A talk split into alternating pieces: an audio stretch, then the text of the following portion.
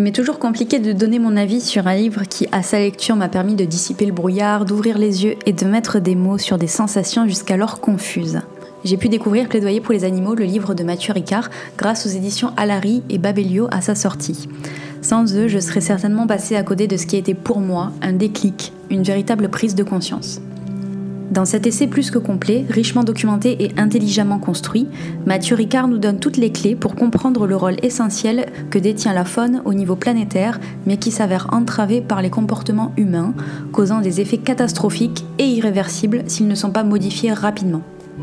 L'auteur nous fait réfléchir quant à notre attitude envers les animaux, principalement par rapport à la domination que nous exerçons à leur égard, il nous emmène tout d'abord à la rencontre des différentes religions, leur position concernant la place des animaux et l'évolution au fil des époques de notre perception. Auparavant surpuissante, obligeant l'humain à s'adapter, la nature a vu ce processus s'inverser. À présent, nous édictons les règles, la nature subit. Globalement, nous ne voyons pas l'animal comme un être vivant semblable à nous, mais comme un moyen d'assouvir nos besoins. Alimentaire pour ce qui est entre autres des vaches, poulets, agneaux, et également domestique avec les chiens, chats, rongeurs et autres animaux de compagnie l'être vivant non humain est directement considéré comme inférieur.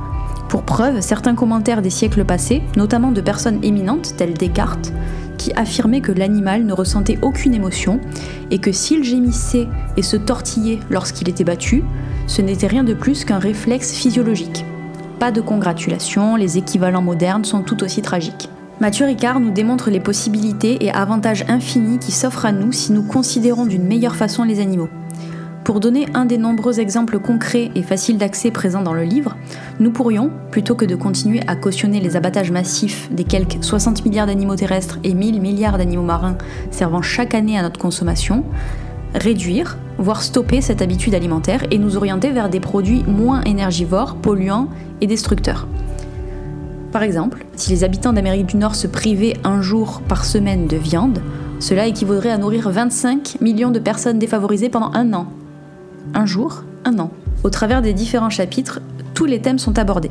Les excuses que l'on se donne pour justifier nos actes, le lobbying des membres de l'agroalimentaire, les trafics, les corridas, les cirques, les zoos, les expérimentations animales, qui valent à elles seules la lecture de ce livre. Comment continuer à détourner le regard une fois que l'on sait le sort monstrueux réservé à ces êtres vivants qui n'ont pas leur mot à dire? Le test de Drez, ou test d'irritation oculaire, utilisé depuis plus d'un demi-siècle, vise à évaluer l'effet irritant ou corrosif de diverses substances sur les yeux des lapins. Ce test a été notamment utilisé avec d'innombrables produits ménagers et cosmétiques. La tête de l'animal est immobilisée dans un carcan et ses yeux sont maintenus ouverts en permanence par des pinces métalliques. On verse ensuite à intervalles réguliers dans l'œil du lapin des gouttes du produit chimique. Les lapins n'ayant pas la faculté de sécréter des larmes, le produit va donc rapidement engendrer des irritations, des brûlures, des infections et souvent des nécroses. Extrait, page 203. Toutes ces souffrances sont-elles utiles lorsque l'on sait qu'elles servent à produire du mascara et du détergent? Posons-nous la question de pourquoi ces tests ne sont pas expérimentés sur les humains. J'aurais encore beaucoup à dire sur ce formidable ouvrage qui m'a fait réfléchir et réagir quant à cette facilité que nous avons à regarder ailleurs alors que nous savons ce qu'il en est et cela pour des raisons bancales, voire irrecevables. Mais je vous laisse euh, le choix de le découvrir vous-même et je vous dis à bientôt. Bien entendu, n'hésitez pas à me dire ce que vous avez pensé de ce podcast et à me poser des questions si vous en avez et je vous répondrai avec plaisir.